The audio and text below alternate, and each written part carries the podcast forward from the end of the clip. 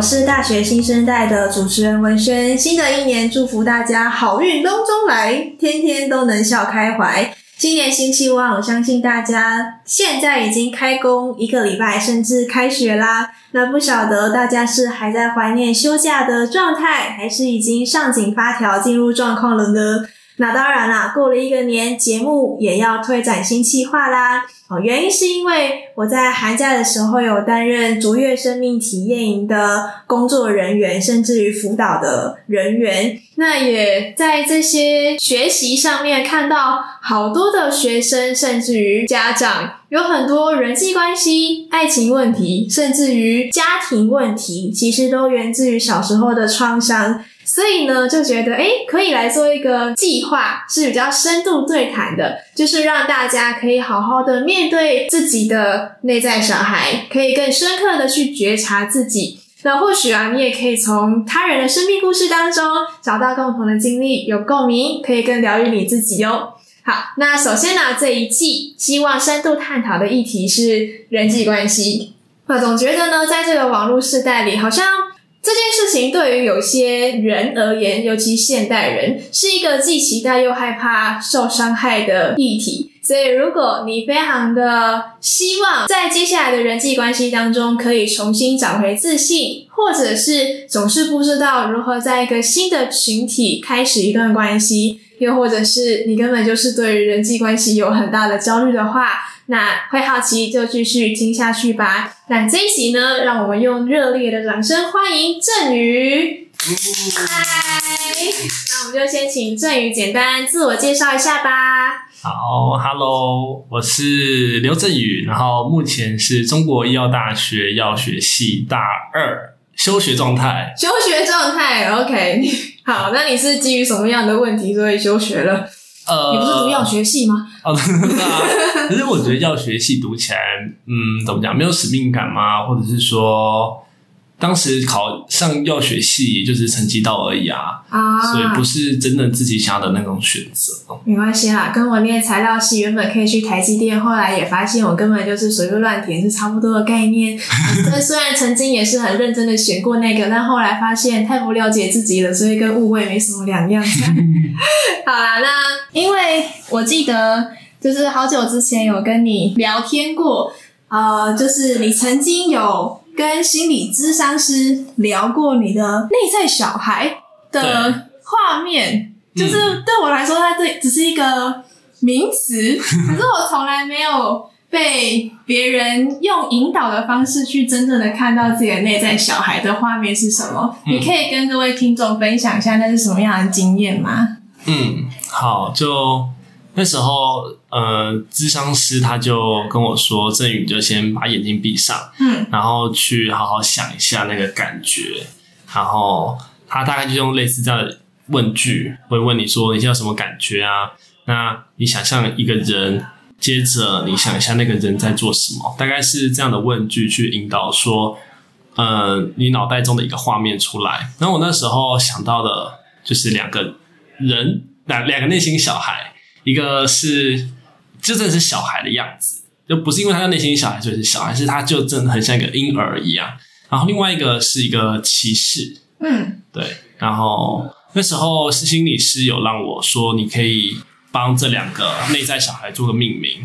呃，因为我看他有一个，就那个小孩他是红色的，红彤彤的，所以就叫他说红彤彤的小孩。然后另外一个骑士，这么直白的吗？对啊。因为我觉得他给我的感觉，大概是红色，可能就某个理由吧。不然，为什么他不是黄色，不是橘色，是一个红色。哦、oh，OK。然后另一个骑士，嗯，我给它的命名是孤独的骑士。对，是因为它给我的感觉就是孤独的，对，孤独的骑士。然后呢？嗯，那时候后来心理师有在问我说：“诶，那你看到？”这两个内在小孩里面，那哪一个感觉是最想跟你说话的？嗯，那时候在我听完他讲完这句话之后，我就感觉说，好像骑士他又不动了，然后小孩在那边，所以他就选了小孩。对，那接着心理师就在引导我说，试着跟这个小孩去对话看看。可是我不知道为什么那个小孩就看着我，然后他就不见了，因为我那时候才刚开始。就是接受这个引导，所以我其实不太懂说他在我的脑袋里面这样消失是不是正常的。对，然 后我就想说，我是不是应该可能强迫召唤把他找出来，这样想象出来。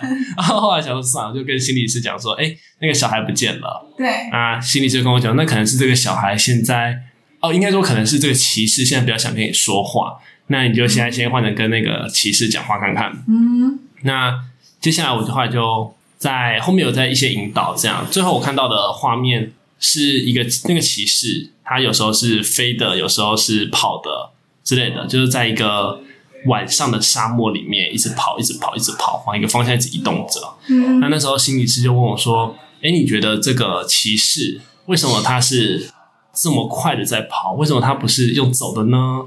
为什么不是可能到处乱晃呢？而是一直往一个方向一直跑，一直跑这样。嗯，我就跟他讲说，可能是因为这个骑士他的给我的感觉就像是我以前呃那时候在对家人上有一些不认同，所以也会用这样的心情就想要离开家的感觉。我觉得骑士是代表我那时候的一个心态怎样。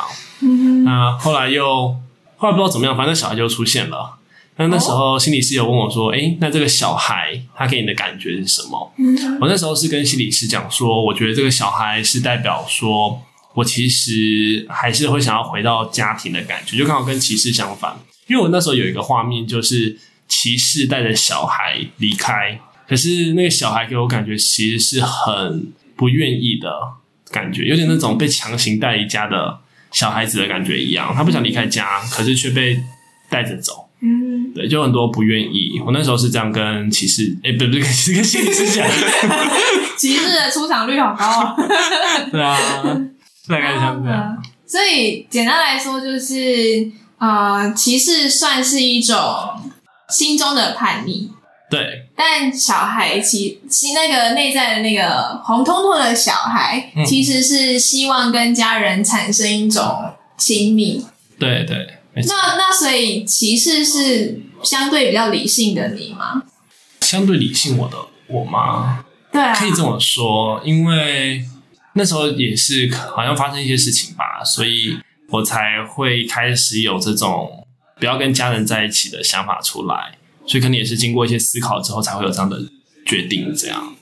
那所以详细是发生了什么样的家庭冲突？所以你心中那个理性的骑士觉得，这个亲密感的小孩还是不要离家里太近。到底是发生什么事啊？哦，他其实，嗯，我觉得他不是因为直接跟家人有冲突，欸，哎，其实我觉得比较大的关系是我那时候在学校，那时候我大概国中吧，差不多国中的时候，嗯，是那时候在学校跟人相处上，可能人际关系上遇到一些挫折，嗯，所以才会把这些。责任推怪到家人身上，可是你是遇到了什么样的挫折，会跟家人的问题有关啊？哦，我那时候在国小，因为好，先从国小来说好了。我那时候我觉得我自己小时候不是一个跟人相处算很好的人，嗯，就是可能会在班上到处乱晃啊，想跟人试着。就是碰碰看看会有没有什么出现什么火花，但其实都没有什么结果。对对，就不是一个很善交际的人。然后到国中的时候，刚开始上国国一的时候，那时候还是很想要跟其他人可以有些连结，所以还是会去试试看这样。嗯，那嗯，可能是巧合吧，就因为机会有认识到一些人，然后有些到现在还有在联络，是真的关系很好的人这样。嗯，不过。也是在那个时候有遇到了，算是人生第一次最大的人际挫折。嗯，呃，那时候我刚开始有，就应该有很多例子，但我现在想到一个是，呃，那时候我刚开始使用 FB 用脸书，然后脸书不是有聊天功能嘛？对，那时候就刚开始，因为我因为那时候同学很多人都有手机，可是我自己没有。所以就觉得说，好像可以用到这样的功能，真的很酷、很新奇，就很兴奋，很想一直用它。嗯，那偏偏我那时候就是一个呃，在跟人相处上很白目的人，所以跟人沟通啊就很不懂那个轻重。有时候我可能就传什么千字文啊，有时候就也不知道自己在讲什么，反正就是想传，为了传讯息而传讯息那样。嗯、那呃，我现在看我就觉得，我当时真的是很。怪的人，可能我自己如果遇到我当时，我可能都会受不了这样。真的假的？真的。所以是在人际交流上面，你不知道那个分寸，或者是比如说我跟这个人熟悉到哪样的程度，我就可以怎么跟他聊天。对，对，对，那时候是不太知道的。对，没错。嗯，但是也不会想太多。呃，就大概是像这样，然后就慢慢累积了一些，可能跟别人累积了一些。怎么讲芥蒂吗？所以后来升到有一次，我被我跟一群朋友在一个群组里面，我被踢出来，然后、嗯、我事后想说，我就还想再加回去，可是都没有再成功加回去。那大概是像类似这样的事情，嗯、有些各种挫折就慢慢累积起来。那后来就让我开始想说，就是为什么会这样？对。然后我那时候推出来的结果，就理性思考过后，我会觉得是家人的问题，原因是因为。家人可能给我一些价值观，所以才会在人际互动交流上没那么顺利。我那时候这样想的啦，举例来说，我在国中以前真的就是一个蛮乖的小孩，就家人说什么就做什么。但是啊，其中有个像是说门禁，门禁，对，因为几点有门禁？应该说你放学就得回家。哈，这样等于没有社交。对，没错，就像这样。所以我就想说，如果我一直永远这样待，当这种乖小孩，对，那我是不是就永远没有机会说去跟别人相处？我就想说，那如果我是要决定说继续当这样的乖小孩吗？还是说要有自己的想法，做自己认为该做的事情？对，那我后来是选择这个。就对我来说，家人的那些那一套想法就是不适合我嘛，所以就要远离啊，避免自己被影响啊。我觉得这是我那个歧视会。形成的初衷，对，所以国中的你算是有一点想要去尝试跟班上的同学拉近距离。对啊，你会用社交软体，是因为还是有门禁的问题，所以没办法跟他们实际出去玩吗？诶、欸，对，我有一次，我也真的有个很有印象的感觉，也、欸、不是真的怎么样，就有之前在国二升国三的时候啊。呃，因为我们国二升国三之后，我们学校有分有直升的高中或是外考班。那我们国二升国三之后，就决定你要直升还是外考。对。那在国二下学期的最后一天，也就是我们就全班一起相处的最后一天。嗯。那时候我有一个同学，他邀请我一起去溜冰。嗯。但是因为我那时候没有手机嘛，我也没办法跟家人联络，然后我也不知道还有像那个门禁的问题，那时候我不知道该怎么办。所以我就拒绝了。可是我当时真的很想跟他们一起去，而且我觉得，嗯、呃，他们如果说运气好一点，是可以认识比较久的朋友的话，那对我来说真的是一个很值得珍惜的人。这样，可是就是因为刚刚讲那些原因，我那时候就没有跟他们一起去。因为这件事情，我其实生气了很久。你在气谁？我在气家人。你气他们什么？我记得他们那时候没给我手机。那那我问一下，为什么他们不愿意给你手机，甚至要要求你一下课就回家？他们的起心动念是什么？哦，他们嗯，很简单，你要你放学回家就是为了安全嘛，这可以理解。那手机的话，是因为。嗯，我不确定是受到那时候他们身边的影响，还是说可能有这样的新闻媒体之类的。对，他们觉得说小孩拿到手机就是不会拿手机去做一些该做的事情，都只会拿去打电动啊，这样那就会上瘾。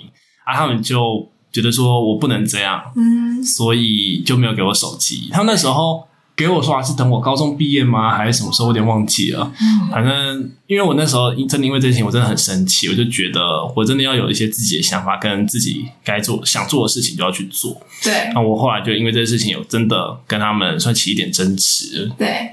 对。那后来他们有妥协，就有给我手机。可是 就对我来说，当时那时候没有跟那群朋友一起一起出去玩啊，然后一起之后有没有联络机会啊？对我来说，那真的是当时真的是一个遗憾啊。嗯，OK，那所以你这样子的个性一直延续到高中升到大学的时候，它有什么样的影响吗？嗯，你说这种不想要跟家人一样的这个个性吗？有点像是，因为感觉起来你在国中的时候是有想要去有些人际关系有互动的，嗯，但是好像又。不知道该怎么做。对啊，对，那这样的人际关系的习惯有延续到你的高中，或是到你的大学吗？哦，有，呃，先从我们刚讲到国二嘛，那我先从国三开始。那个国三真的是我到现在还觉得很是很难熬，因为刚刚讲说有分直升跟外考嘛。对。那其实，在直升又还有在细分。嗯。直升班的话，简单讲就是科学班呐、啊，然后后面什么精英班嘛，还是普通班之类的。那我自己原本的班，就是我在国一、国二的时候，我的班是所有班里面最等级最低的，就是成绩最差的那一群。对。所以偏偏我在国三的时候，我进到的班级是科学班。那在当时在我们班，同时是直升又是在科学班的人里面，刚好只有我一个。对。所以我就一个人到了，在国三都到了科学班，直升的科学班上。那可是在这个科学班里面。并不是每个人都像我一样，都是只身一个人从原本的班级进到这里面来的。里面很多人都是原本就是科学班，然后继续在国三直升上来这样，所以就变成说，我们那个班里面四十八个人，他们可能十个人、十个人、十个人会一群，这样都彼此认识的，只有我一个人是这整个班级里的少数，所以你就自动被边缘了。也、那时候，我觉得应该那时候我回想，其实我觉得是有些人也有来说会想主动认识我这样，可是可能那时候自己的提防心太重，然后又没有那么擅长社交，所以就也没有把握到那些机会这样。对。那总而言之，反正那段时间就对我来说真的是不知道该怎么做，而且我那时候也很在意别人的眼光，所以也更不知道说自己在班上是怎样的立场啊，怎样的角色，就真的都很不清楚。所以我国三几乎一整年吧。就只要一下课，我就往外跑，跑去哪？跑去找我其他直升的同学，然后就跑去他们班。对，所以就不会留在班上，因为我在班上我也不知道我要干嘛，就坐在那边嘛，好像也很奇怪。我跟大家都不认识，所以就干脆跑去找自己认识的人，还比较有安全感一点。嗯，对。你刚刚有提到说你会有一点在乎别人的眼光，对，你是在乎班上同学他们是怎么看你的？其实我当时也不知道哎、欸，可是那时候就没有那个自信去，嗯，在班上里面，可能是因为我国一国二的时候，因为刚刚说虽然我们是很后段班嘛，可是我是有科学班的能力，嗯、所以那时候可能自己在班上的有些自信是来自于成绩哦。对，那在国三之后，因为在科学班里面啊，其实大家都差不多，我那时候真的被吓到。就是为什么有些人考卷可以写这么快？就我四十分钟才能写完考卷，他可能十分钟、二十分钟就写完了，然后我怎么赶都赶不上。对，就那时候在这种课业上啊的挫折就很大，不知道怎么去面对，然后就一下子就突然没了自信，然后又不知道怎么跟这些陌生人相处，嗯，所以就有时候也很容易想说，哎，别人看我的，就是对我的想法是不是不好的？嗯，那具体来说我也不知道怎么样，但就是会有这个担心在，没有让我没有这个自信，可以继续在班上里面这样。嗯，所以感觉起来当，当就是因为这些人都你在原本的后段班级，在学校呃在班级里面算是优秀的学生嘛，嗯，后段的时候，然后突然被丢到 当你的程度都差不多的对。班级同学说发现啊，原来我不是最强的，哎，平凡人的感觉。对对对，那我觉得这个经历跟很多大学生一样，尤其是顶大的同学哦，因为很多的人他们可能国中的时候是全校什么前五名、前十名，或者是百大的那种，然后。上了高中，上了上上完上了高中，上了高职也好，嗯，就突然能力都差不多了嘛。台大就是一样，都台大强啊，对啊，清大就一样，清大强啊。然后就突然有种哎、欸、被打入冷宫，是雄中雄女北一女，就发现哇，怎么那么多怪物？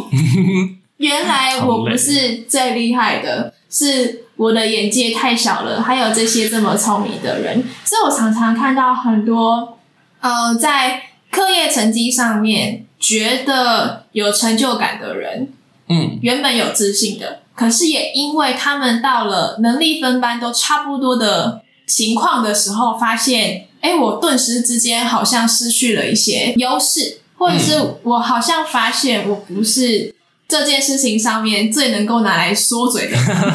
对啊，他们的自信根源就会突然被摧毁。没错，对啊，所以我就有发现到说。呃，如果有些人的习惯性是会拿外在的目标来当做自己自信的根源的话，其实他是蛮容易被动摇的。对，真的。嗯，OK。那当然了，在小时候的我们可能没有办法 觉察或者是学到这么多。那你上了高中之后呢，还是有遇到类似的情况吗？嗯，有。嗯哼。呃，我在国三完后升高一到高一的时候，我在班上就开始比较有认识一些人，也比较跟有些人在互动。嗯，对，所以那时候虽然比较没不再这么有人际上的压力，对，可是在那个自信上的缺乏还是真的很明显空着。对，就是现在这样聊聊才比较，就是怎么讲，发现哦，原来当时是这样。那那时候。我觉得我那时候其实还是没有放弃，把成绩当做自己的外在自信的来源，所以我那时候就可能比较转移说在单科上吧，因为我的自然是真的很好的，对对，所以我可能那时候就比较自己的自信是在自然科上面，对对。然后后来我们在高一升高二，我们又再一次分班，那时分班是分成就一二三类这样。我们高一升高二时候分，好像有些是高二升高三，我们比较早。嗯，然后那时候我就很有印很清楚，还记得我有个朋友，他这样跟我讲，他说，因为我们高一就国三高一的班是比较多科学班里的人的，可是我们高二升高三之后，因为就是可能一个班要四十八个人，可是问题是从科学班进来的人可能只有三十几个啊，四十几个这样就不会凑满。那后面这些人要怎么补齐？那就会从其他非科学班的人进来，这样。那那时候我有个朋友就说，我们等我们进。高二、高三之后，班上的那个渣渣会变多。那那渣渣是什么？就是讲说那些成绩没那么好的人，这样。嗯，你听到的时候，你的感觉是什么？我那时候就想说，没关系啊，别人弱是别人的事，反正我就追前几名就好。对，就是自己的那种怎么讲，生活圈吗？或是世界？对，就是班上前十、班上前二十这样的感觉，就可能这之外的事情都不关我的事，这样。所以意思是你后来就有点变相变说，只有前段的人对资格当我朋友，有点这样。后面的人那干我屁事。对，有这种基因的感觉吗？对。可是我觉得那时候的这样的心态，其实也有给自己有些影响。嗯呃，像是说。如果说我可能跟，因为我是用成绩来去衡量自己的价值嘛，那如果说我可能看成绩比我差的人，那我可能就会有些优势感，这个很合理。那是他另外一方面，就是如果在看到说有些成绩比我好的人，那我其实是可能会有点自卑的啊。对，你自卑的原因是来自于什么？会觉得说我没那么好。嗯，然后这样子的。心理状态会影响到课业以外的层面吗？它反而会让我更抓着课业这件事情。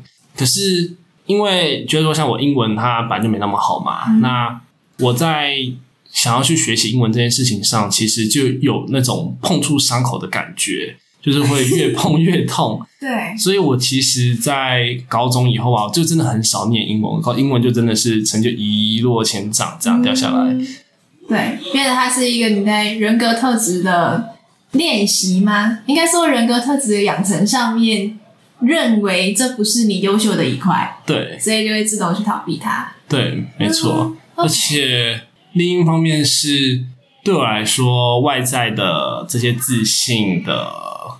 怎么讲？判断标准，对，它也变成我的一种防护罩。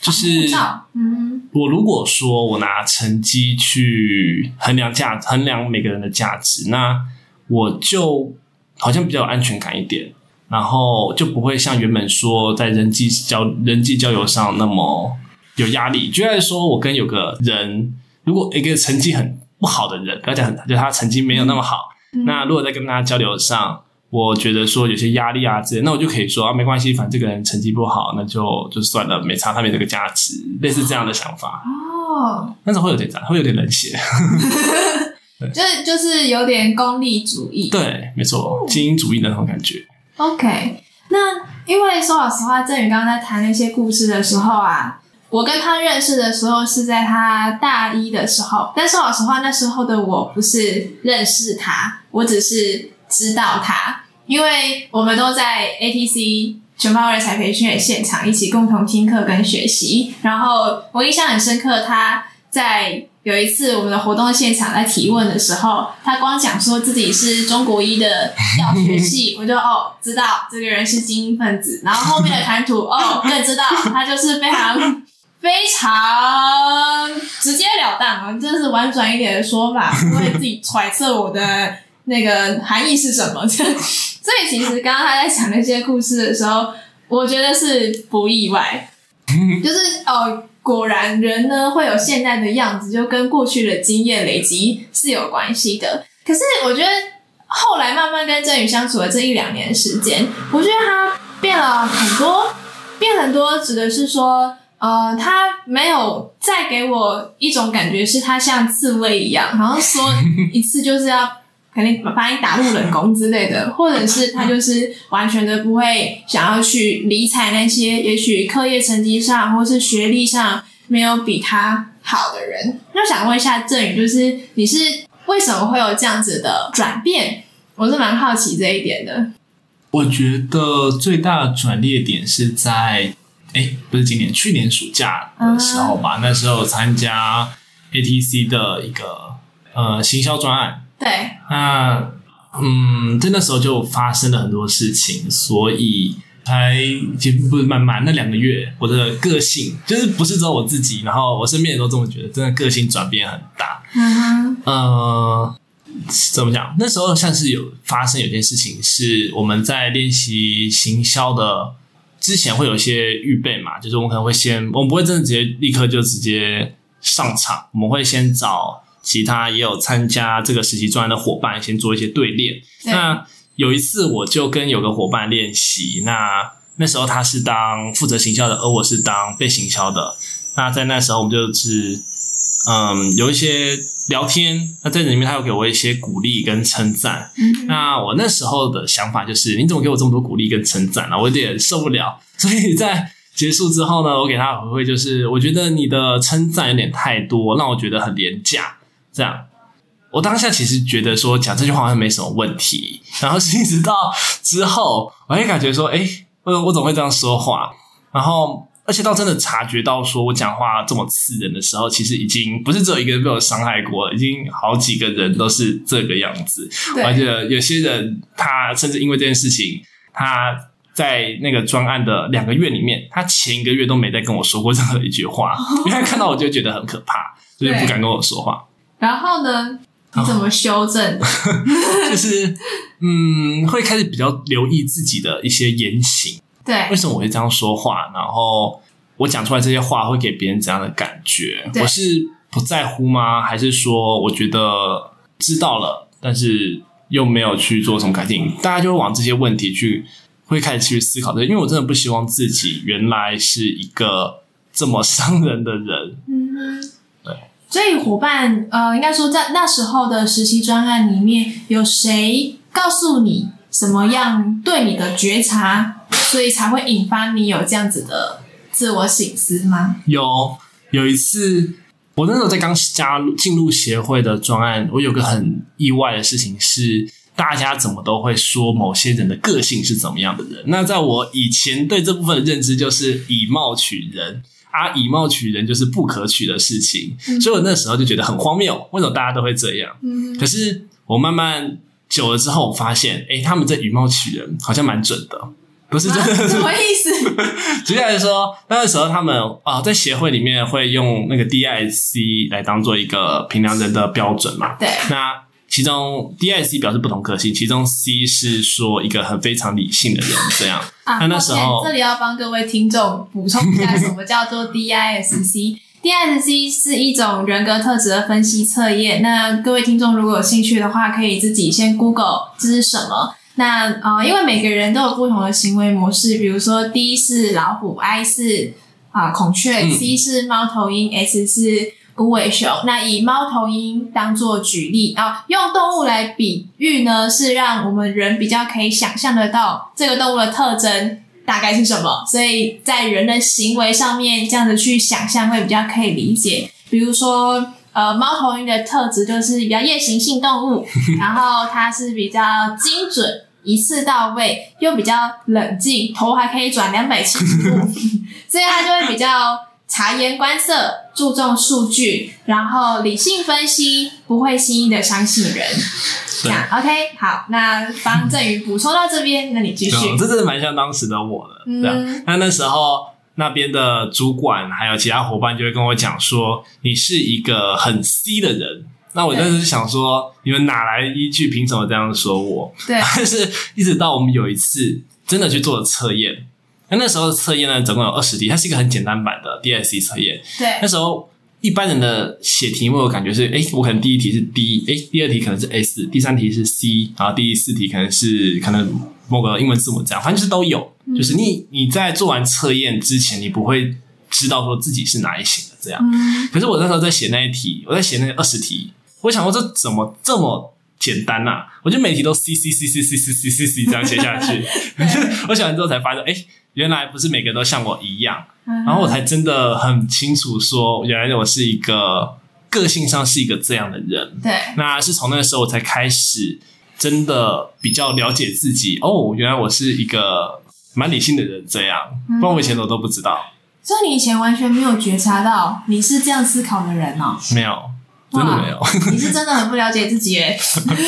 对啊，对，所以就是有很多类似这样的事情。那就是让我在这两个月里面，真的去更知道说自己是一个怎样的人。对，所以，嗯，我觉得吧，我觉得可能是因为这段时间的这些事情，所以才真的让我更了解自己，也更相信自己，也更有自信。这样。哎，那我想追问，就是为什么多了解自己这一块会让你更相信自己？你相信自己什么？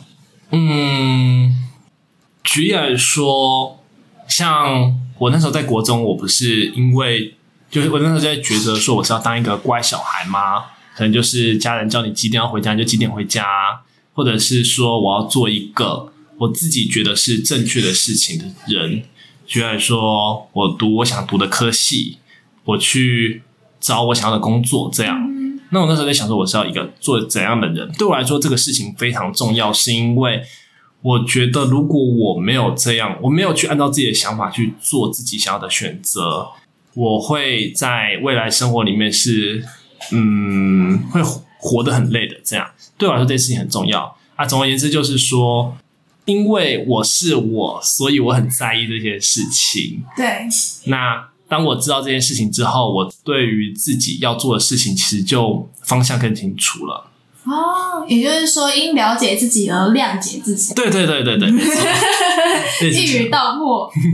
OK，好，那所以意思是在这两个月的实习里面，其实与其说在修行销，不如在修你的个性。真的。好，那呃，所以这个时间点是在你大几的时候？大一升大二的暑假。哦，大一升大二的暑假。那接着呢？你回到大学生活当中，人际关系是有所不同的吗？有，嗯，怎么说？哦，先讲我之前的样子好了。我在高中之前，就像刚刚讲的啊，就是一个很会用成绩去评断他人、评断自己，然后也拿这个当做一个保护罩，让自己不会在人际关系上受伤的一个人。对。那在高中以，诶，不是高中以，对，高中以后进大学，那时候。呃，我第一个蛮震惊的事情是，我发现大家好像都其实不在不那么在乎成绩。对。那我这样在乎那个成绩有意义吗？嗯。就是我相信会在听这个嗯 podcast 的人一定都很清楚，就是大学真的不是那么多人会 care 成绩这种东西，能及格就好了。对。可是我那时候带着呃科学班那种心态上来，我就想说，我不就是应该要好好念书吗？为什么我旁边的人，或是说我的室友，结果是。呃，白天翘课，晚上出去玩的这样的生活。我有一次，我是早上七点起床哦，然后就看到他正要，他刚进宿舍，对，正要睡觉，对啊，然后我我起床接下来我干嘛？我要去上课，嗯，然后就看到他接爬上床，我就想到那他接下来干嘛？我就很无法理解。而且我在大学，我都是那种上课会坐第一排，那我也从不翘课，我大一完全没有翘过课。你好乖哦，我也觉得我大一很乖，现在完全无法理解。对，我大二上就开始疯狂翘课，我几乎没有上过一堂课。对，啊，呃，总之就是在那段时间，我有点不知道说成绩的这个衡量标准是不是对的。对，因为如果我去看说其他人，诶，可是很多人他们不在乎成绩啊。那我也有认识有些人，他们是超级认真的。他们会直接硬啃原文书，哦、老师上的每页 PPT，他们都会读到完全熟的那种状态。嗯、那啊，我是要当他们那种人吗？可我也不想啊，我觉得当那样很累。对，所以就开始去想说，诶，我这样去用成绩来看，是不是嗯合理的？这样。那另外一件事情是，我在大学的时候，我参加一个社团。哦，这个社团是这样，我是河西道社，我们社团有两个东西很酷，第一个是。十一个人里面只有两个男生，对，所以我们的男女比是一比九，一比九，好哦。第二件事情是在这十一个人里面，只有三个是药学系，对，啊，我也是其中一个，对，所以结论就是我在这个社团里面又是少数，对，就刚好跟我国三那时候一样，嗯哼，也是那个稀有人种。那我。当那时候也是不知道怎么办，我几乎每一堂课哦，因为刚好我是合气道嘛，啊，合气道就是会需要练习一些互摔的技巧，就是必须要两两人两人一组。嗯，那在这个社团里面，不管是在性别啊，或在科技上，反正就是都找不到人的我，嗯，那时候就自然说，我也很难去找到跟我一起对练的伙伴，这样，对，所以我真的几乎每一堂课都是站着。两个小时就等他开始上课，然后到下课这样，我就真的不知道怎么办，我就站在角落，然后就看他一直摔，一直摔，一直摔，然后，然后我也不知道我要去找人吗？还是说，呃，我就下礼拜我干脆不要再来好了。对。可是我觉得说，我不想要这样，我想要真的很希望说之后，呃，可以在这个社团，因为我那时候是蛮想好好去学这样。对。对，是一直到后来说有个人会。有个人会来找我来练习，所以那时候才比较稍微解决这个问题。可是我在社团里面跟大家相处都还是很有距离的。嗯哼，刚刚讲的这些这些都是我在暑假之前的情况。那在暑假之后，可能是因为我们在行销上吧，会很需要，嗯，因为其实光听行销这个词，应该就很多人会觉得说这是一个很有目的性。然后可能有点来者不善的事情，对就是你想说，你可能接到一个行销电话，就直接挂掉，嗯、就不会有人再去听他说：“哎，先生您好，你请问你要贷款吗？”然后拜拜这样。对，所以我那时候也是对行销抱这样的想法，所以其实真的花了蛮多时间去整理自己的心态，跟了解自己的动机是什么，对，才比较能够去好好面对自己在行销这件事情。嗯，但是我觉得最后整体来说，其实对我帮助很大。像是我们暑假之后在社团上，我刚刚不是说我跟人的互动是很有距离的吗？对，而且其实那种防会有一种保护保护罩，跟别人保持距离这个习惯，其实到当时一直还有。可是可能是经过行销这段时间，我就开始会想说，诶，我跟这个人互动，我是为了什么？会开始去比较思考动机这件事情。我是因为说要讨好他吗？还是说我只是单纯想跟他交个朋友之类的？嗯，那其实这样不同的动机也会有一些不同的结果。对，就是说我问文轩，你觉得为什么跟人相处，就或者说有些人为什么会害怕跟人社交这件事情？你觉得有些为什么有些人会害怕跟人社交？对啊，应该是我觉得有些人是会担心自己说的话会不会是别人想听的，嗯，或者是。会担心别人眼中的自己不是自己喜欢的样子吧？对对，差不多，跟我想的也是一样。嗯、我很意外，其实你讲出来这些，因为感觉你就不像是那种我很怕跟别人交际的人。我是因为我接触到太多类似的人，他们的结果大概是长这样。然后呢，你说对，所以现在说用 NHP 的话来说，NHP 那时候老师不就跟我们讲说举手。这其实平常上课的时候应该也会听到了，老师会跟我们讲说，举手不是为了举手发言吗？不是为了给别人看，是为了给自己一个学习的机会。这样对？